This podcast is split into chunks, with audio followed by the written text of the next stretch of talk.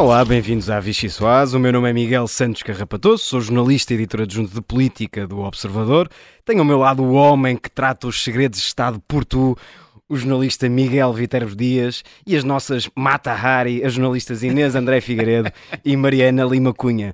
É este verdadeiro centro de inteligência que me vai ajudar a explicar uma semana carregada de perplexidades. António José Seguro está perplexo com o estado do país. O PS permanece perplexo com o que se vai sabendo sobre a TAP. As contradições das secretas deixam-nos a todos demasiado perplexos. E João Galamba parece perplexo com o facto de continuar ministro deste governo.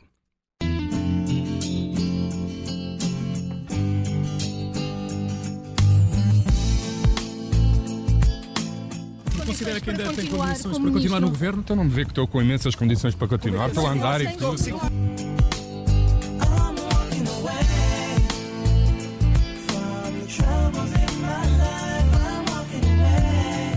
Não tenho nada a acrescentar. Como é que é ser um ativo tóxico do governo, senhor? Como é Eu que não tenho nada a queria mesmo acrescentar. ser? Eu tenho-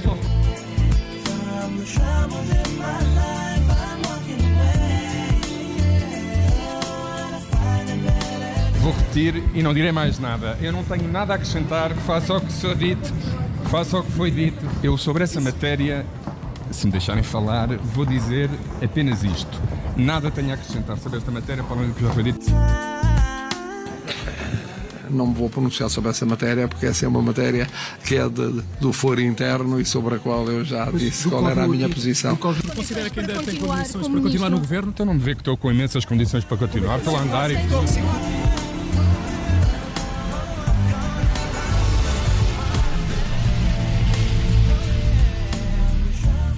Bom, seria de esperar que à direita as coisas estivessem mais calmas, mas não. Os liberais, enquanto sonham com um governo de salvação nacional à direita, seguem alegre- alegremente o seu PIEC, processo de implosão em curso. O Chega, que sonha fazer de Ventura primeiro-ministro, arrisca-se a ser o primeiro partido a ser expulso do hemiciclo. E o PST, que já vai sonhando com o dia das eleições, arrisca-se a dormir na forma enquanto o PS vincula professores, aumenta pensionistas, dá dinheiro aos funcionários públicos, aumenta o abono de família, apoia as rendas e bonifica os juros. No final, de tanto contar com a vitória no bolso, Montenegro ainda acaba igualmente perplexo com os resultados das eleições. Para discutir tudo isto e muito mais, venha daí a refeição mais deliciosa da política portuguesa. Mariana Lima Cunha, comece por ti para te servir um caldo, diabo.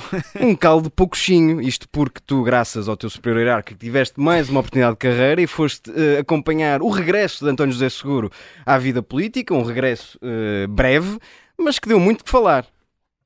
Desculpa, ainda estava, ainda estava a digerir esta, esta Se o. Galamba anda, o que é que o Miguel faz?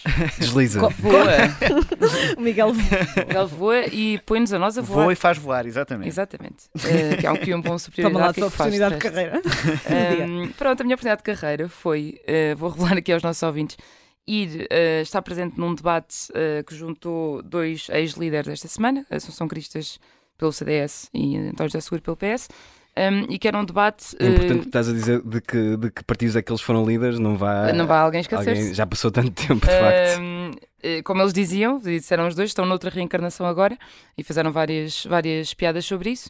Ahm, e era uma sessão que era, estava marcada para falar sobre o Dia da Europa. Ahm, e é engraçada a maneira como, como a coisa decorreu, porque António José Seguro chegou ahm, e negou, não, não sei se três vezes, negou eh, várias vezes, ahm, disse que não ia falar de política nacional. No palco eh, recusou fazer eh, fez aquelas referências que os jornalistas nós gostamos de extrapolar um bocadinho, mas não, não nada com particular sumo ou nada que fosse muito especificamente a atacar o governo. À saída, os jornalistas voltam a a tentar falar com ele, ele volta a dizer que não vai dizer nada, e de repente, tem um momento que não, quase parecia um desabafo, porque é estranho ter calculado que os jornalistas não iam largar até aquele momento, e diz que anuncia que está perplexo com o que se passa no, no país. Eh, eh, só depois de fazer uma referência também engraçada no palco, que era eh, que as europeias vão ter uma leitura nacional, o que parece uma vingançazinha eh, a António Costa. eh, achas que, que António José Seguro foi movido aqui por um, por um espírito de pequena vingança? Um, é possível que tenha sido, eu percebo que seja, não é? Ou seja, António José Seguro, depois da maneira como saiu ou foi empurrado da, da liderança do PS por António Costa, uh, não sei se lhe dá algum gosto especial uh, ver a sucessão de acontecimentos uh, que, que, que, se vão sucedendo e, portanto, eh, acho é que ele, não é que, enfim, não é que quando António José Seguro fala haja uma onda no PS de galvanização, enfim, são outros tempos. Mas ainda assim, ele traduz o que uma parte do partido pensa de facto. Aliás, nem, para já não é uma parte do partido, é grande parte do partido neste momento. A perplexidade não, não é propriamente um exclusivo nem de António José Seguro, nem dos uh, chamados seguristas. Mas há de facto uma, uma ala do partido, e nós vimos ainda esta semana Francisco Assis também a vir dar uma entrevista em que criticou uh, o caso João Galamba, disse que ele devia ter saído apesar de, de, da confiança de António Costa. Uh, e Francisco Assis é outro caso que Aliás, nós começamos esta legislatura com vários uh, antigos juristas bem colocados. Uh, temos Eurico Brilhantias na liderança da bancada, temos Francisco Assis no SES.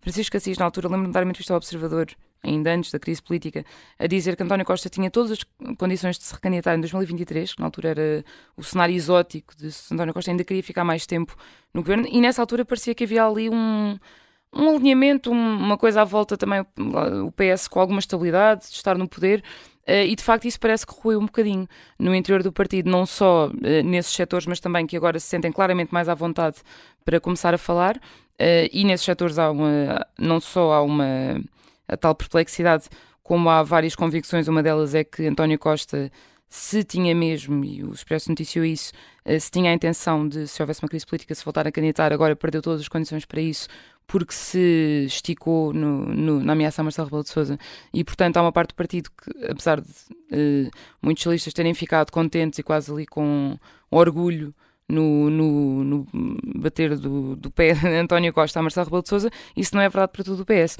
E há, e há uma parte do PS que ficou preocupada com isso e, se calhar, uma coisa com os socialistas no geral é que ficaram preocupados por o pretexto para isso ter sido o ministro tão instável como João Galamba. Muito bem, deixa-me oferecer aqui uma oportunidade de carreira também ao Miguel Vitero Dias. Eu sei que tu gostas muito das minhas perguntas, então vou-te fazer uma que julgo ser uh, feita à tua medida. Um, a Mariana falou desta, desta aula, que não, não, necessariamente tem volta de António José Seguro, mas uma aula que se pode considerar mais moderada ou mais centrista do PS. Temos visto alguns sinais, nomeadamente a entrevista de Francisco Assis, algumas, algumas declarações de Álvaro Beleza. Pode estar aqui a organizar-se uma alternativa àquele que muitos dizem ser o herdeiro inevitável de António Costa, no caso de Pedro Nuno Santos? Pode o PS dessa aula estar a organizar-se em torno de figuras como Assis, Francisco uh, uh, Álvaro Beleza, uh, Sérgio Sousa Pinto? O que é que te parece? Pode, Miguel, eu acho que pode. Pronto, vamos passar. Está respondido. Não, efetivamente um, há essa mobilização maior. De, Sabes que sempre que dizem de, efetivamente de... eu lembro de GNR. E exatamente dizer isso. E já disse isto aqui na, na Vichy Portanto, não estás interessado em ouvir? Estou, estou. há uma mobilização maior e uma, um mediatismo maior daquela chamada a esquerda que a direita gosta, não é? Que, é, hum. que vocês aqui já descreveram muitas dessas figuras, Francisco Assis, Sérgio Sousa Pinto, Álvaro Beleza e agora António José Seguro, um, que um, já tinha feito um, uma outra aparição muito disfarçada em coisas mais um, abstratas. Estamos no mês certo para aparições. Exatamente, exatamente.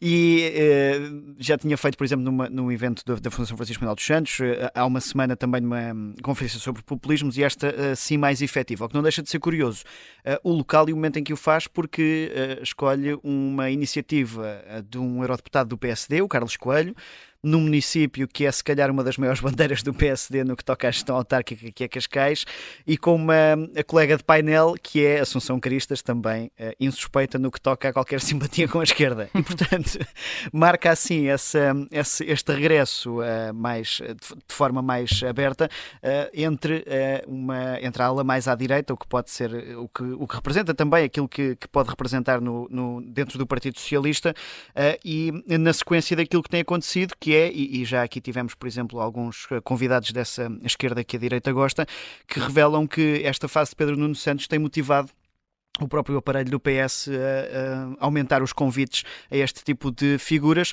e agora surge quase o líder informal, embora não sendo, claro, António José Seguro uh, não, não é líder informal de nenhuma, de nenhuma área já nesta, nesta fase do PS, mas acaba por ser mais um que, que aparece e que pode ser mais um nome a ter em conta, não só não, só não sobretudo para se calhar outros voos que não o partido. Muito bem, e esta, nesta edição da Vichy Soase vamos servir só caldos e no caso... Ou caldinhos. No caso, Inês André Figueiredo, vou-te servir um caldinho. Ei, nomeadamente para a cara falar. dele por ter desfeito a piada. Muito obrigado. É para isso que aqui estás. Igual, prepara-se. para te servir o caldinho, aparentemente, PSD e Iniciativa Liberal estão a fazer um caldinho para chegar ao poder. Uh, é bom recordar que começamos esta semana com as notícias de mais umas saídas de Iniciativa Liberal. É caso para dizer que é um partido que já está a pensar demasiado alto e ainda não resolveu os problemas que tem dentro de casa? É caso para dizer que os problemas que estão dentro de casa não estão resolvidos, mas uh, esta tal uh, oposição interna que vai uh, ganhando alguns momentos de mediatismo com estas saídas também não está a querer resolver os problemas dentro de casa, porque ao sair está a dar mais espaço a quem fica. Uh, isto é uma coisa que se tem vindo a notar. Primeiro saiu a tal ala conservadora que tem quatro membros no, no Conselho Nacional uh, e que agora foram substituídos por pessoas muito menos conhecidas dentro do, do partido. Agora sai Paulo Carmona, que foi o número dois de, de Carla Castro nessa candidatura à, à, à liderança da Iniciativa Liberal. Carla Castro sai da vice-presidência da bancada. No fundo, um, é uma forma de estas pessoas se afastarem qual é o resultado final não sabemos bem, mas provavelmente não será aquele que eles querem, que é deixar o partido com a ser mais plural em termos certo, de vozes. Mas é? do ponto de vista político, público e mediático, atendendo ao que foram as experiências noutros partidos, saídas e convulsão interna nunca é bom para o líder que está em funções.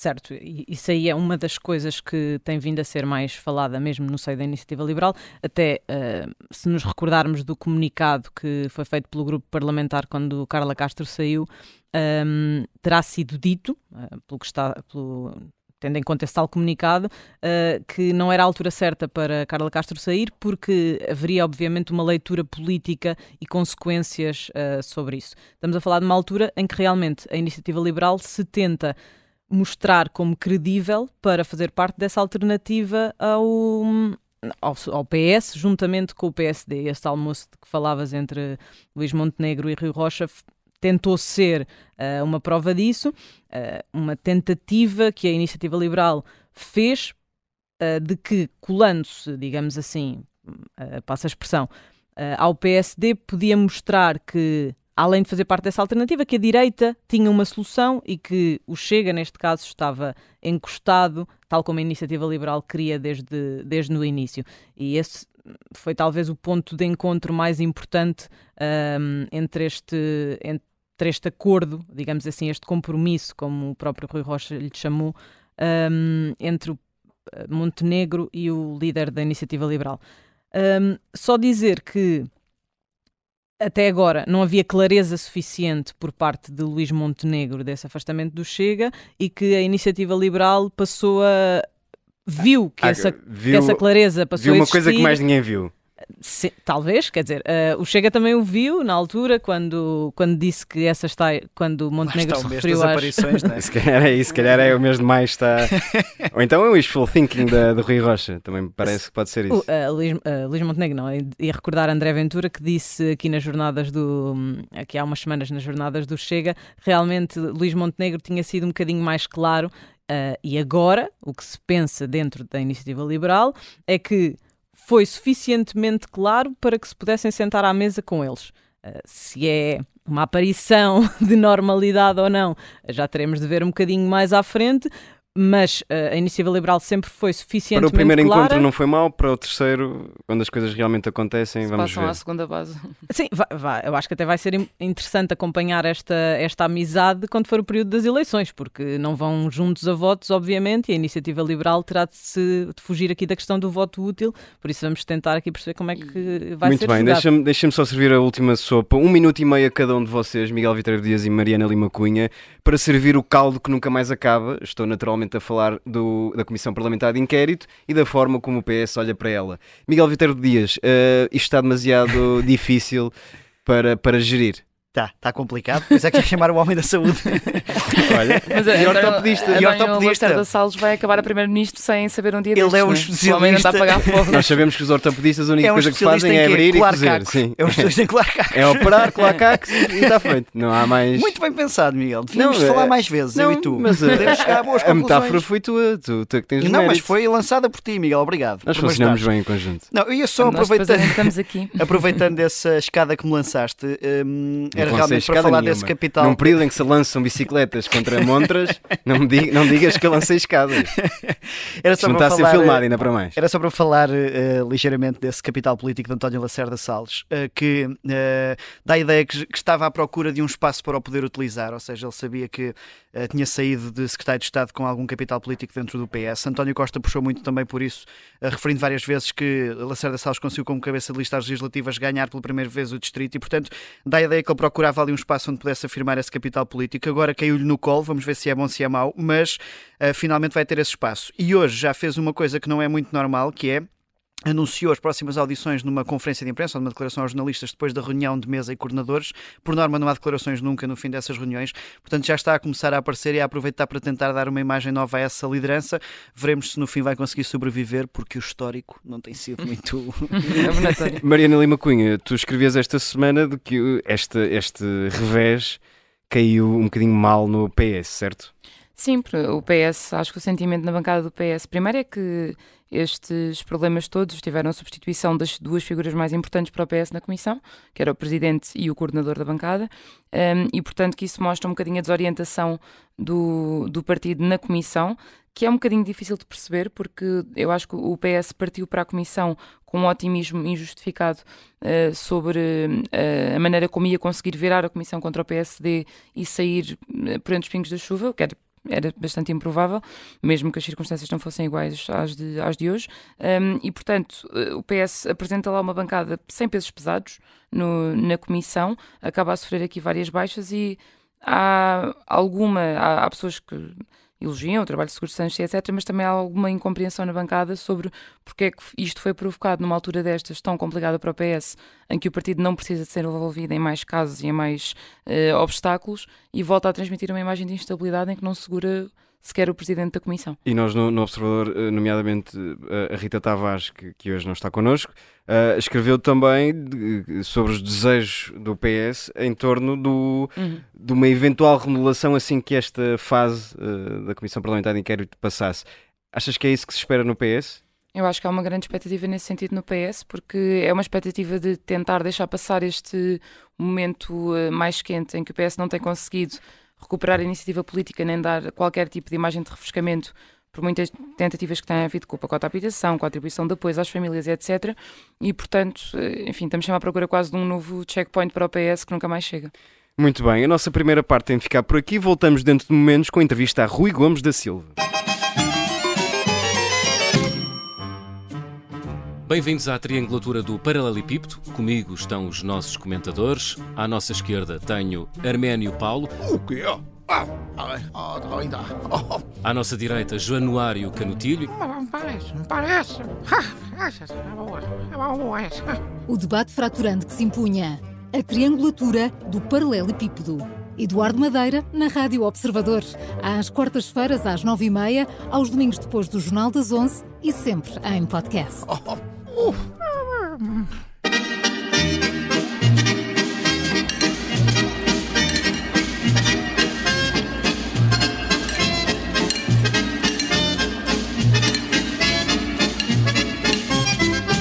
Olá, bem-vindos à segunda parte da Vichy Soase. Temos connosco Rui Gomes da Silva, bem-vindo.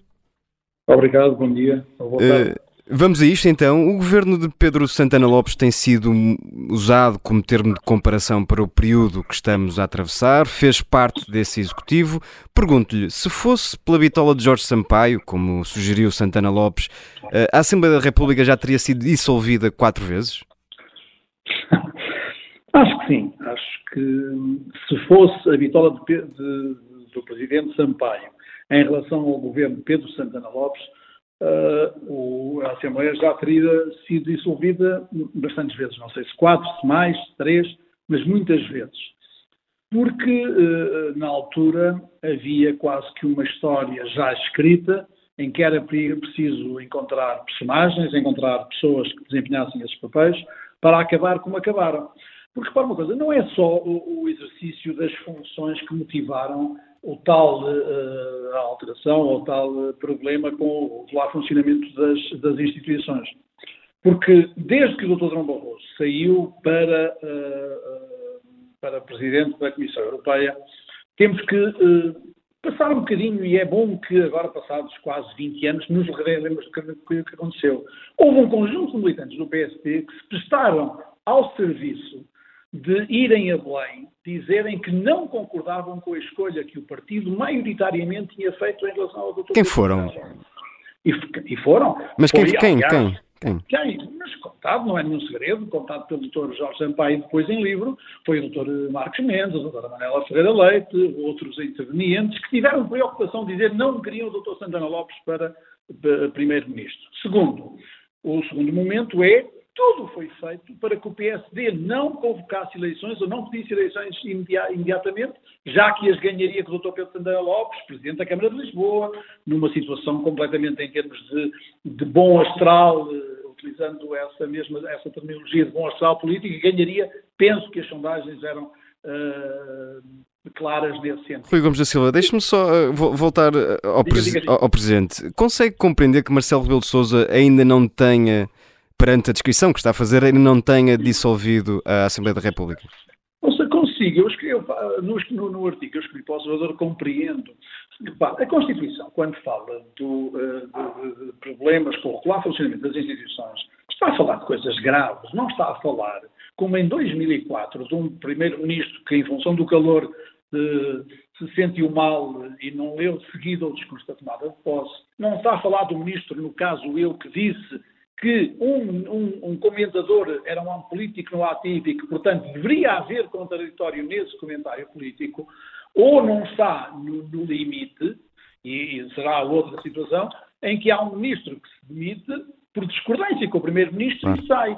Se isto é regular de funcionamento, se isto é o, a, a, afetar o normal regular do funcionamento das, das instituições, o normal do funcionamento dos órgãos de soberania, dos órgãos de soberania, então estamos numa, no grau zero da política. Precisamente. e, e, neste então, texto, no Observador, que tivemos a oportunidade de, de ler ainda, ainda esta sexta-feira, eh, eh, sugere o seguinte: tem de haver muito mais do que aconteceu até agora e que essa tal muita coisa está a caminho. O que é que falta acontecer exatamente e o que é que vem a caminho? sejamos sérios, sejamos sérios em relação àquilo que aconteceu. Nem em 2004, que não aconteceu rigorosamente nada comparado com 2023 e 2022. Estavam em causa estava em causa o regular funcionamento das instituições, nem em 2023. Haverá situações de discordância total e absoluta entre o Sr. Primeiro-Ministro e o Sr. Presidente da República? Sim. A situação do Ministro das Infraestruturas é uma, uma situação que não agrada a ninguém. Eu acho que nós sentimos vergonha alheia pelo Sr. Primeiro-Ministro em função do ralhete do comunicado e depois da intervenção do Sr. Presidente da República desautorizando o Sr. Primeiro-Ministro ou Ministro das Infraestruturas e, como qualquer português que se preza, não gosta de ver os, mesmo o Presidente da República desautorizado e tivemos também pena de vergonha alheia do Sr. Primeiro, do Sr. Presidente da República pela desautorização. Foi humilhado Marcelo Rebelo de Sousa por António Costa, concorda com essa ideia? Eu não sei se foi humilhado nessa, nessa vertente, nessa designação e nessa terminologia que me está a perguntar, para depois amanhã ser um título, Rui Gomes da Silva considera que Marcelo foi, foi humilhado por António Costa. Era um belíssimo mas título. Certo, mas num certo sentido, eu compreendo a pergunta, fazia um título extraordinário, mas num certo sentido, sim, por uma razão muito simples. Uh, ninguém, ninguém, ninguém, assim, repara uma coisa, o, seu, o, o Ministro das Infraestruturas estava há dias com aquele problema. Só se vai lembrar de enviar o pedido de demissão uma hora antes do Sr. Presidente da República falar com o Sr. Primeiro-Ministro, do Sr. Primeiro-Ministro ter saído de, de, de, Belém, ter falado ao telefone não sabe com quem, vamos imaginar que, é, que era a pedir que gostava de ter pastéis de bacalhau com arroz de, com arroz de tomate ao jantar, estava a falar para casa, e depois a seguir tem uma declaração dizendo que o Sr. O Sr. O Sr. Ministro das Infraestruturas lhe pediu admissão.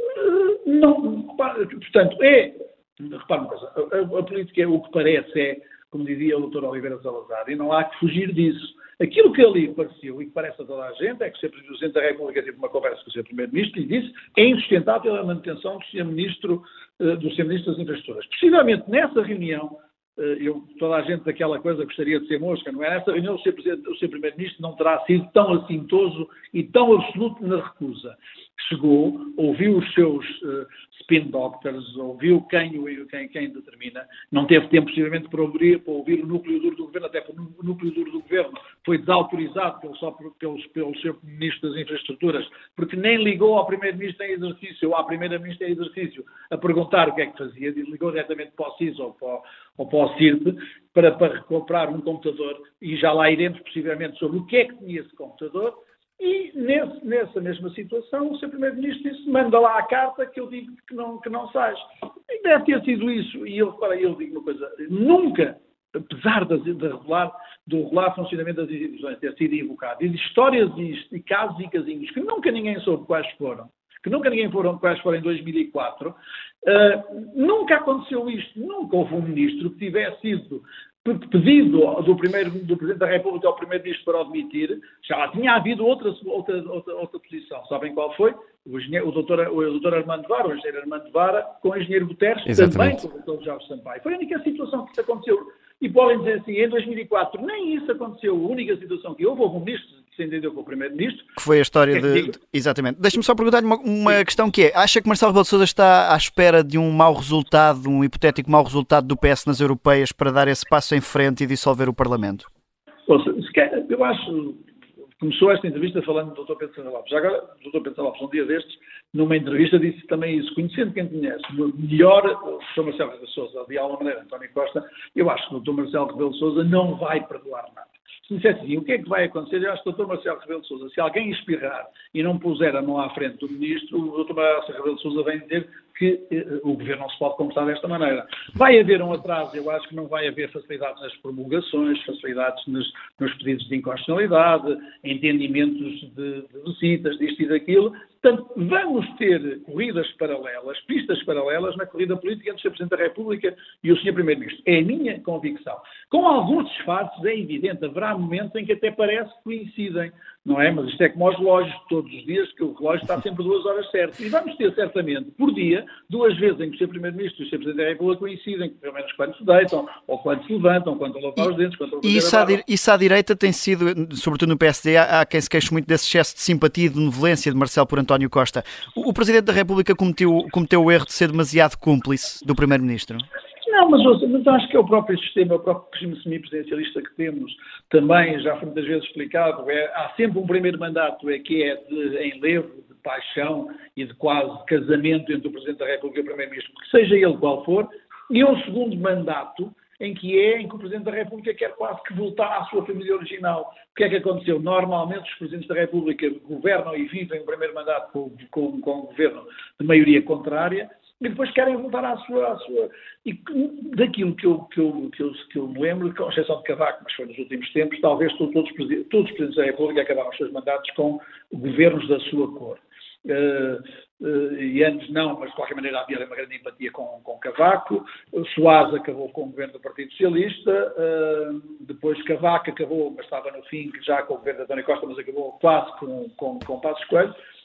Sampaio com, com, o governo do Partido Socialista, portanto estávamos, estamos sempre nessa matéria. E, e Marcelo, não, não, possivelmente, não sei se quer fugir ou não, é essa sombra dos Presidentes da República. O Marcelo tem outro problema, o Presidente Marcelo tem outro problema, é que também meteu por caminhos apertados Uh, pedindo maiorias que matematicamente elas não podem existir. É? Deixe-me deixe pegar aqui nesta questão das maiorias e das alternativas Sim. que realmente um, Marcelo Rebelo de Sousa tem pedido. Luís Montenegro está à frente do PSD há cerca de um ano, mas continua a ser uh, criticado, tanto fora como dentro do partido, um, também por não se ter uh, afirmado como essa alternativa. São críticas justas? Acredita que Luís Montenegro tem condições ou até qualidades para chegar a primeiro-ministro? Talvez seja suspeito eu, eu escrevi no princípio, conhecendo minimamente, não acredito que, Monte, que Luís Montenegro seja o líder do PSD que vai empolgar um bloco centro-direita que ganha o Partido Socialista e que sozinho, ou com algumas coligações, consiga formar governo. Uma coisa, uma, coisa, o problema não é fazer alianças com A, com B ou com C. Poderíamos até falar sobre isso. Eu lembro do Dr. Francisco Carneiro que em 1979 perdeu um primeiro um primeiro Conselho Nacional sobre listas conjuntas com o CDS. E o CDS era o papão da direita, era o fascismo, vem aí o fascismo. Tivemos muito, muitos 25 de Abril e muitos 1 de Maio, em que tivemos as manifestações da, da, da, da, CGTP a afirmar que tinha aí o fascismo, etc, etc, que depois, a partir dos anos 85, 86, 87. Mas isso não significou que o Dr. Francisco Guerreiro não mantivesse as suas convicções e convocasse um segundo Conselho Nacional que lhe motivou, por um lado, a admiração dos que gostavam muito dele e, por outro, uh, uh, alguns epítetos menos simpáticos das pessoas que não gostavam dele, porque achava que aquilo era o caminho para, para, para, ser, para ter a maioria. O grande problema do PSD é que não se vê no PSD um discurso, uma praxis e um exemplo de forma a que as pessoas se sintam motivadas e sintam como que uh, uh, ter um apelo para votar no PSD. E esse devia ser. E repara uma coisa, o problema não é a aliança, deixe-me só acabar isto, o problema não é a aliança com o Chega, nem a aliança com o A, nem com o B, nem com o C. É as pessoas perceberem que o PSD só por si não chegará a lado nenhum. Mas, e, portanto, mas Sim. Montenegro tem ensaiado esse processo de demarcação de, de André Ventura. Uh, aqui em setembro de 2022, recordamos-nos que participou nas jornadas parlamentares do Chega. Esta, esta estratégia que Montenegro tem uh, vindo a traçar e que tem vindo a colocar uh, cá fora é inteligente?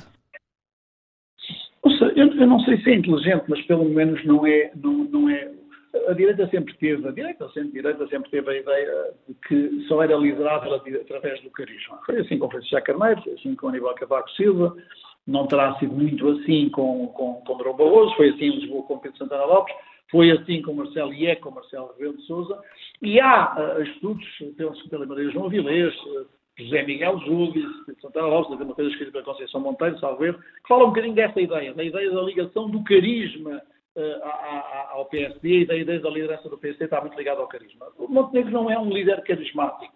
E, portanto, não sendo um líder carismático, eu acho que terá muitas dificuldades. Eu sou suspeito sobre isso. E mais, eu acho que neste momento, aliás, li, li hoje num, num semanário dizer que o problema essencialmente é esse, é que as pessoas já começam a duvidar de que, sendo assim, o PSD poderá não atingir e teremos que mudar de líder. Mas voltando à ligação com o Chega, o PSD devia não, não, ou não assumir que está disponível para governar com, não, com o partido? Não, não, não, não, não defendo isso. O problema do PSD, o PSD devia ter uma, uma, um nível de ruptura muito maior com, se quer ser, ser governo. E olhar para trás, ver como é que o Cavaco Silva chegou ao poder em maio de 85 ao PSD e rompeu com o governo, eh, com o governo do Bloco Central, que na altura estávamos a medo de começar o processo da adesão europeia. Aquilo que fez que Francisco Sá Carneiro com a ruptura em 1979 e depois com o governo de 80.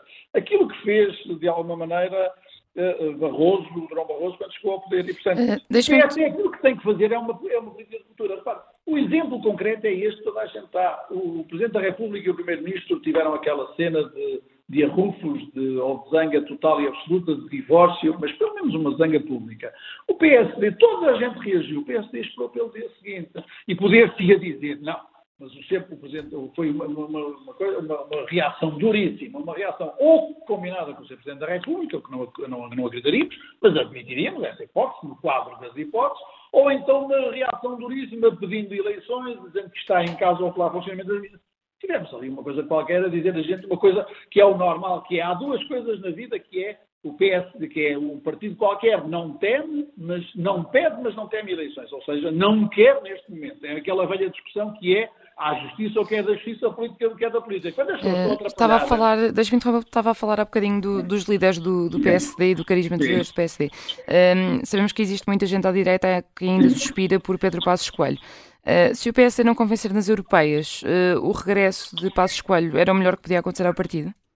Não sei. O, o, o problema de Pedro Passos Coelho tem um problema que tem que ser resolvido e tem que ser visto nessa perspectiva. Pedro Passos Coelho é desejado pelo PSD, uhum. mas tem determinados bloqueios na sociedade portuguesa. Há um conjunto de pessoas que não lhe perdão aquilo que foi uma política exercida em função do descalabro que chegou o governo com José Sócrates, que aliás é sempre bom defini-lo, foi aquilo quem eh, Jorge Sampaio, sua, com a sua política, com a sua, com a sua estratégia, levou foi José Sócrates para o poder. Nunca nos devemos esquecer nisso. Sim, é mas Passos Coelho ainda tem colado à pele o, o trauma da. Mas agora, em relação, a, em relação a Pedro Passos Coelho, Uh, tem essa, tem essa, tem essa, tem esse, esse carinho lá, lá colocado. E qual é, como sabem, em política há duas coisas que importam muito: é a taxa de adesão, a taxa de, de empatia e a taxa de rejeição. E eu acho é o seguinte: é, se Pedro Passos Coelho conseguir ultrapassar os 40% de taxa de empatia, taxa de simpatia, taxa de voto que tem neste momento e conseguir superar e tiver capacidade, poderá ser uma das hipóteses. Mas digo uma coisa. Uh, Há aqui também as pessoas têm que pensar muito, também digo isto, que a minha mãe dizia, a, a, caridade começa por nós mesmos. E uma pessoa pensa, Pedro Passos Coelho já foi primeiro-ministro, já foi líder do PS, teve muitos anos, teve que capturar muita coisa, depende só de si praticamente ser candidato presidencial e poder até ganhar as eleições, ser um bom candidato presidencial, embora eu acho que as próximas presidenciais pela primeira vez vamos ter uh, primárias à direita e à esquerda com muita gente como primeiros candidatos, acho isso eu estou profundamente convencido disso e vamos pela primeira vez ser umas presenciais em que toda a gente pode votar numa primeira, num primeiro momento, ninguém quiser, ou então eh, voltar a embrenhar-se nesta guerra partidária, na guerra do A contra o B, das distritais. Uh, Deixe-me aproveitar a boleia das presidenciais para lhe perguntar. Uh, Pedro Santana Lopes uh, continua a alimentar o tabu sobre uma eventual candidatura a Belém. Gostava de o ver avançar? Nossa, grande amigo, eu gostaria de ter um grande amigo em Belém. Não é para lá ir, mas era, era sempre bom. mas teria boas condições para isso? Não, mas o Dr. Sandra Lopes tem uma visão muito correta do que é que é o sistema, o sistema, o sistema constitucional. Lembro que em 1980, quando, quando ele estava no gabinete do Sagrado, pediu-me na altura ajuda para fazer uma coisa que ele fez e que depois repetiu várias vezes, falando do regime, do regime constitucional português, do problema do semipresidencialismo. Deste mesmo poder de dissolução, mal ele sabia que uhum. seria único, a única vítima desse poder de dissolução, e, portanto, tem pelo menos essa leitura correta das funções, da capacidade e dos poderes do Presidente da República. E empolgava à direita? Acho que o Dr. Santana Lopes é dos atuais líderes, com, ou possíveis líderes da direita, o único que tem, que, tem, tem, tem esse elemento carismático, não é? O Max Weber dizia que há sempre o elemento histórico, o elemento democrático e o elemento carismático. A legitimidade democrática, carismática e histórica. O Dr. Santana Lopes tem à direita a legitimidade histórica, legitimidade carismática, é o único líder da direita ainda em funções que tem esse mesmo carisma, a legitimidade democrática terá que ganhar pelo voto, terá que se esforçar pelo voto. Mas eu acho que vai ser muito, muito engraçado. As próximas presidenciais vamos possivelmente ter alguns candidatos, ou então vamos ter muitos acordos em relação a Muito bem. E vamos já explorar essas hipóteses agora no segundo segmento do nosso programa, o bloco carne ou peixe. Só pode escolher uma de duas opções. Se não escolher, se escolher duas ou se não escolher nenhuma, vai eventualmente passar fome ou passar mal. Uh, Começamos, venha daí a trilha. Por falar em presidenciais, quem é que convidava para jogar golfe nos Jardins de Belém? Paulo Portas ou Luís Marques Mendes? Paulo Portas. E para assistir na televisão a uma reedição, eh, preferia assistir aos comentários de Marcelo Rebelo de Sousa sobre política ou de André Ventura sobre o Benfica? Talvez Marcelo Rebelo de Sousa sobre política. E já que estamos a falar do Benfica, quem é que convidava para lhe fazer companhia para ver um jogo num camarote do Estádio da Luz? Luís Montenegro ou Carlos Moedas? Carlos Moedas, porque Luís Montenegro é um portista fanático. Tem um bom. Casou bem, casou com uma benfiquista. Carlos Moedas, eu penso que será do Benfica, mas não sei, nunca falei com ele sobre, sobre futebol. Podia ser penso... para ver um Benfica-Porto. Mantinha a escolha? Mantinha, mantinha a escolha sempre, Carlos Moedas, sim. Uh, quem é que acertava com um stick de hockey uh, sem magoar? Luís Filipe Vieira ou Pinto da Costa? Se pudesse juntar os dois, não podia juntar os dois. Não, Pinto pode, pode, pode. Pronto, pode, fica pode. com primeiro e segundo prato. Mas é sem magoar, atenção. Nós somos contra a violência. Sem magoar, sim. Aquele como tipo soft hockey, como hoje em dia há o softball, aquelas coisas. Muito mas com bem. muita intenção, mas com muita intenção. Muito bem, Rui Gomes da Silva, como é hábito do nosso programa, o convidado pode sempre escolher uma sobremesa, no caso, uma música. Que música é que nos traz e porquê? Ouça, uh, What a Wonderful World do Louis Armstrong, porque tem muitas. Uh, tem, muitas, tem, muitos, tem muito a ver com uma, com uma parte da minha vida. Quando caí de avião em 1989, tive um desastre. Na altura, julgava-se que poderia não ter sobrevivido e a primeira música da rádio que passou, que eu, da qual eu era administrador, do grupo que era, eu era administrador, foi essa música que passou e até hoje é uma música que me acompanha, acompanhou-me no meu segundo casamento, acompanhou-me em muitas histórias e em muitos momentos da minha vida. E é uma grande música. É sim, senhor. Rui Gomes da Silva, muito obrigado por ter vindo a esta Vichy Soase. Muito obrigado eu pelo convite e bom fim de semana. E os nossos ouvintes já sabem, podem ouvir-nos sempre à sexta-feira ou nas plataformas habituais. Até à próxima.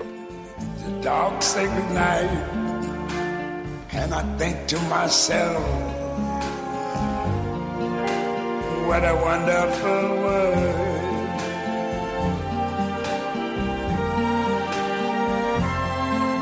The colors of the rainbow, so pretty in the sky, are also on the faces of people going by. I see friends shaking hands, saying, How do you do? They're really saying, I love you. I hear babies cry. I watch them grow. They're learn much more than I never knew. And I think to myself, what a wonderful world. Yes, I think to myself, what a wonderful